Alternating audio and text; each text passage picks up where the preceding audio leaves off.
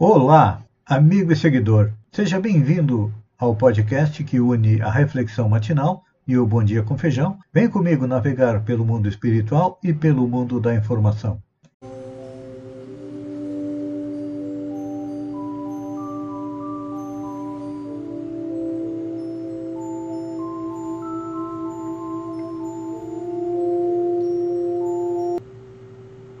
Olá, amigo e seguidor.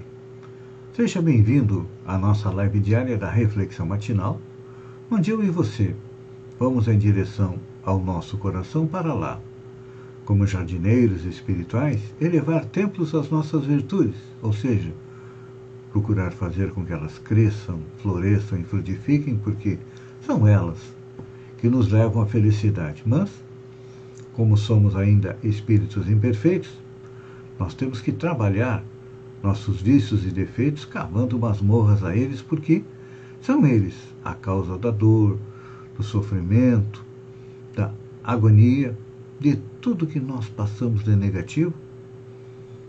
E então, vamos arregaçar as mangas, vamos a esse trabalho? E a enxada que nós utilizamos para arar o solo do nosso coração são a boa vontade, a determinação, que vão nos levar a uma condição melhor espiritualmente e à medida que nós vamos melhorando, o planeta também vai melhorando. Estamos vivendo aquele período em que, como disse Jesus, será separado o joio do trigo, ou seja, os melhores, aqueles que querem evoluir, vão ficar aqui no planeta, ajudando a reconstruir, a despoluir. E, infelizmente, aqueles que ainda têm muito mal dentro do coração, muita erva daninha, receberão uma nova oportunidade em outro planeta, semelhante à Terra, há cerca de 50, 60 mil anos atrás. Então, eu sempre digo que por egoísmo, que ainda temos bastante dentro de nós, nós gostaríamos de manter todo esse desenvolvimento tecnológico que nós temos hoje, internet, banho água quente, aquecimento a gás, cobertas eficientes, e não gostaríamos de voltar ao tempo do homem das cavernas, porque ainda muitas vezes nós nos comportamos como eles. É. Um exemplo é a lei da igualdade.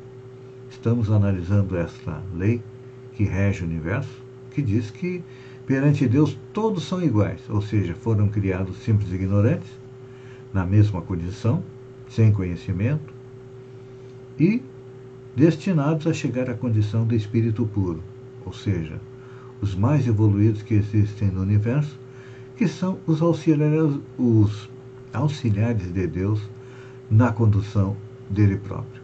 E então, enquanto estamos a caminho, há diferenças, porque cada um evolui da sua maneira no seu tempo próprio. Então, só que durante toda esta caminhada, nós encarnamos, tanto como homem, tanto como mulher, só que como homem, desde o tempo das cavernas, por sermos mais fortes, nós dominamos, nós oprimimos as nossas mulheres. E é claro que a lei de, divina é perfeita, é justa, e, eventualmente, quando maltratamos a parte feminina, nós vamos encarnar como mulheres para sofrer aquilo que nós fizemos os outros passarem. Então, quando a gente analisa as mulheres que sofrem lá no Afeganistão, elas estão é, sob a lei divina.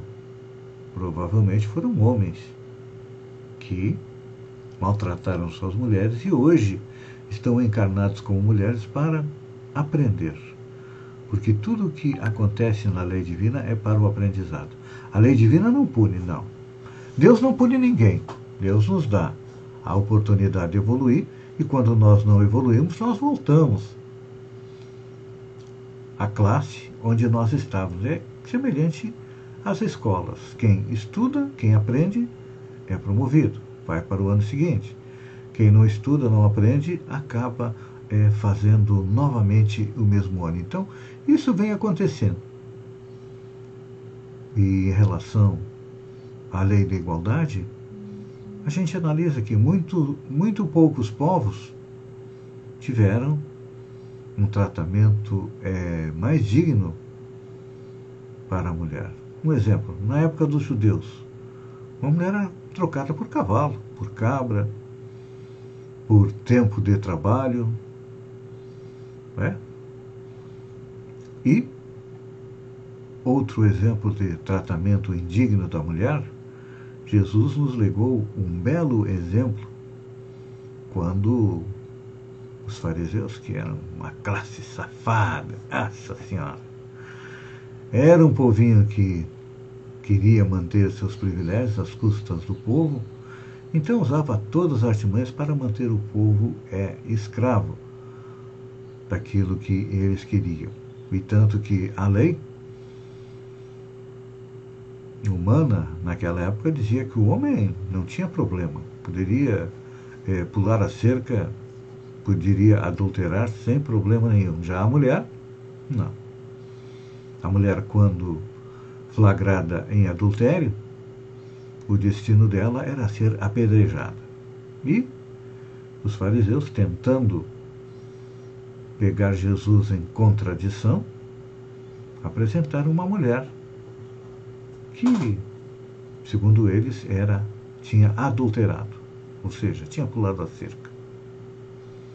E Jesus na sua infinita sabedoria, porque Jesus era um espírito puro, conhecia até o que é dentro do coração daqueles que ali estavam, como os espíritos conhecem as nossas intenções.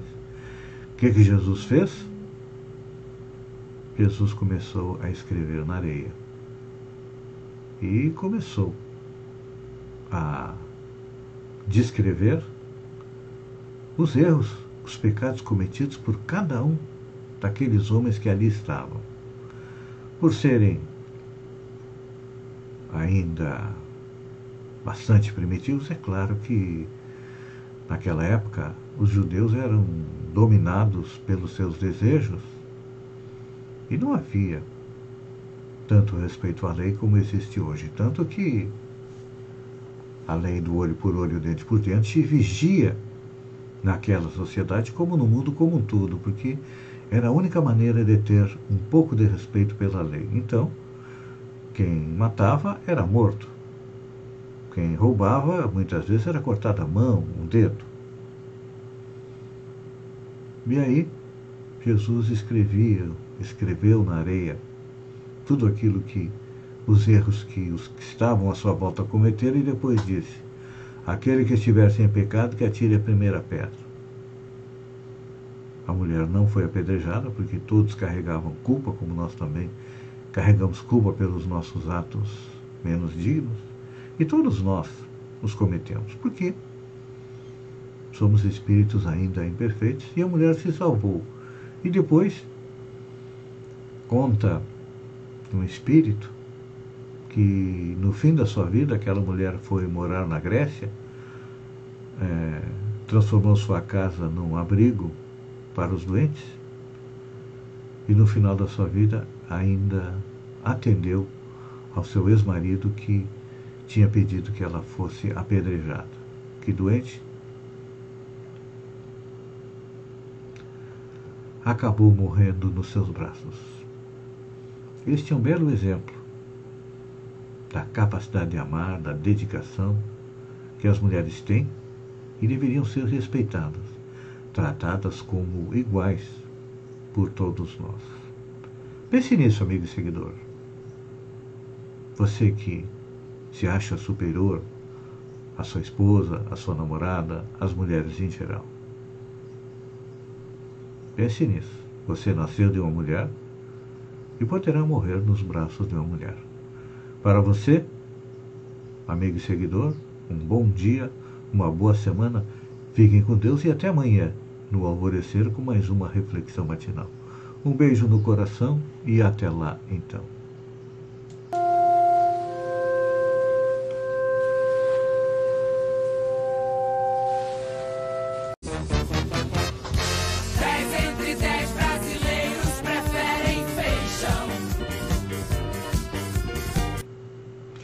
Olá, amigo e seguidor. Seja bem-vindo à nossa live do Bom Dia com Feijão, onde eu convido você, vem comigo, vem navegar pelo mundo da informação com as notícias da região, Santa Catarina, do Brasil e também do mundo. Começamos com a região. E eu faço uma pergunta para que você que me acompanha pense e medite. Por que não seguir o exemplo de São Paulo? E vou explicar. É que São Paulo é, está oferecendo aos alunos uma bolsa de mil reais para permanecerem na escola. E eu digo que nosso governador do estado e também os prefeitos poderiam fazer a mesma coisa, porque nós temos é, 11 mil alunos das redes municipais que não voltaram para a escola, com o reinício das aulas, mais 8 mil alunos da rede estadual. Então, é claro que nossos prefeitos poderiam é, dar uma bolsa para estes alunos carentes. Por quê? Porque a arrecadação dos municípios, todos eles cresceram. Tanto a arrecadação geral, quanto as transferências do Fundeb. Um exemplo, por exemplo, vamos aqui é, em no Estado, a arrecadação geral cresceu 12% e a do Fundeb 8,9%. Em Balneário Gaivota, a arrecadação geral cresceu 10,5% em comparação ao mesmo período do ano passado e do Fundeb 10,3%. Passo de geral 10,7%, Fundeb 9,7%. Praia Grande 12,7% e Fundeb 9%. São João do Sul 12,9% e Fundeb 9,2%. Santa Rosa do Sul, 12,1 e Fundeb 9,9. Sombrio, 12,4 e Fundeb 7,2. Então, a minha dica é que os vereadores se apressem aí para fazer uma lei para dar uma complementação de renda para que esses alunos que estão fora da escola voltem para a escola. Falando em residência inclusiva, dentro da programação da semana das pessoas com deficiência intelectual e múltipla, que aconteceu entre 21 e 28 de agosto. Esse ano teve como tema Protagonismo empodera e concretiza inclusão social. Esse tema é definido pela PAI Brasil. Os representantes das APAIs de Santa Rosa e de São João do Sul, Andréia Soteri e Flaviana Roxo, participaram da sessão da Câmara de Santa Rosa do Sul na segunda-feira que passou, onde foi apresentado o projeto da residência inclusiva e também foi aprovado o projeto que é, destina uma área para a construção dessa residência inclusiva. Então, os parabéns aí para o prefeito Almeida da Rosa e para André e para Flaviana que estão é, fazendo esse trabalho e tem apoio da deputada Paulinha também do PDT. Polícia investiga caso de alunos flagrados em vídeo fazendo saudação nazista em Criciúma. A Polícia Civil realizou diligências no dia 27, na sexta-feira, na escola, numa escola particular de Criciúma, onde os alunos do nono ano do ensino fundamental foram flagrados em um vídeo fazendo uma saudação nazista dentro da sala de aula. A informação foi confirmada pela delegada Juliana Freitas Apelini, da Delegacia de Proteção à Criança ao adolescente, a mulher e ao idoso de Criciúma. O caso está sendo apurado. Segundo o Colégio da Associação Beneficente da Indústria Carbonífera de Santa Catarina, SATIC, as imagens dos alunos foram registradas há três meses e divulgadas em uma conta sem identificação no Twitter nesta semana. É, isso é proibido, porque existe é, uma lei que proíbe é, divulgação, tudo em relação ao nazismo. Semana passada, se não engano, ou na outra, foi aberta uma investigação sobre uma loja que vendia supostamente artigos é, nazistas. Santa Catarina tem apenas uma região com nível gravíssimo da Covid. As cidades catarinenses, localizadas no Nordeste, estão em nível gravíssimo para a Covid. A atualização foi divulgada neste sábado, dia 28, e mostrou mudanças na matriz de risco. Segundo o governo de Santa Catarina, a confirmação de apenas uma região no pior nível não ocorria desde o dia 4 de novembro de 2020. Outras nove regiões estão em risco grave, cor laranja, e outras seis em risco alto, cor amarela, inclusive a região do extremo sul catarinense. É, o destaque foi para a nossa própria região aqui, o extremo sul catarinense, e a única que possui um nível moderado no índice de transmissibilidade é da doença. Mas não podemos ficar é, comemorando muito não, porque está chegando aí a variante Delta no estado, assim como em vários países que estão é, aplicando uma terceira dose de vacina, porque a variante Delta está pegando quem? Os mais idosos, que normalmente a proteção é menor, e aqueles destrambelhados que não usam máscara, que são contra a vacinação. Então, se prepare, você que é contra não usa máscara, você acha que pode fazer aglomeração? a variante Delta está aguardando você eh, de braços abertos. Seguindo em frente, olha só. MEC tem 220 milhões para a internet em escola pública, mas o dinheiro não é usado. Até o dia 20 de agosto, o governo Jair Bolsonaro não havia gasto nenhum centavo dos 220 milhões reservados para o programa Educação Conectada, que busca levar a internet para escolas públicas. Dificuldade da conexão está entre os principais entraves para o ensino híbrido, aposta as redes de ensino na retomada das aulas presenciais. Um quarto ou 25% das escolas brasileiras não têm acesso à internet e mesmo entre aquelas que têm conexão, poucas têm uma velocidade adequada para uso pedagógico de professores e alunos. Porque realmente, olha, no momento que você vai dar uma aula via vídeo, você tem que ter uma, uma conexão boa. Não pode ser aquelas conexãozinhas ali de 1 mega, 2 mega. Não, não, não, não. E também é, tem dinheiro sobrando e foi destinado mais de 3 bilhões para é, aquisição de celular para os alunos. O governo federal, claro. O presidente Jair Bolsonaro segue aquilo que tem sido a tônica da educação brasileira, que é manter o brasileiro na ignorância, porque ele é muito mais manipulável. Aí depois você distribui bastante fake news e todo mundo é acredita. Câmara quer ouvir Guedes sobre baixas na FEBRABAN. Presidente da Comissão de Fiscalização Financeira e Controle da Câmara, deputado Áureo Ribeiro, do Solidariedade do Rio de Janeiro, disse neste domingo, dia 29, que vai apresentar o requerimento para ouvir o ministro da Economia, Paulo Guedes, o presidente da Caixa Econômica, Pedro Guimarães, e o presidente do Banco do Brasil, Fausto Ribeiro. O deputado quer entender a decisão dos bancos de deixar a FEBRABAN. É que a FEBRABAN e a Fiesp estão encabeçando um movimento de harmonia entre os poderes. Isso é tudo que o presidente Bolsonaro não quer. Ele quer uma briga, ele tem que estar sempre é, brigando com alguém para poder desviar a nossa atenção dos principais problemas do país, que sejam, olha, desemprego, inflação, falta de alimentos, problemas de saúde, e com essa briga com o STF, com a briga entre os poderes, a gente fica ouvindo tudo isso e esquece dos problemas. E a barriga continua roncando. E pelo que se percebe, com a FEBRABAN, a Fiesp e outras entidades aí tentando amenizar o clima político do Brasil, para que o Brasil consiga voltar a crescer, uma taxa que tem emprego para todo mundo, ah, isso é contra tudo aquilo que prega o presidente Jair Bolsonaro, que está seguindo o manualzinho do presidente Trump. Brigar com todo mundo.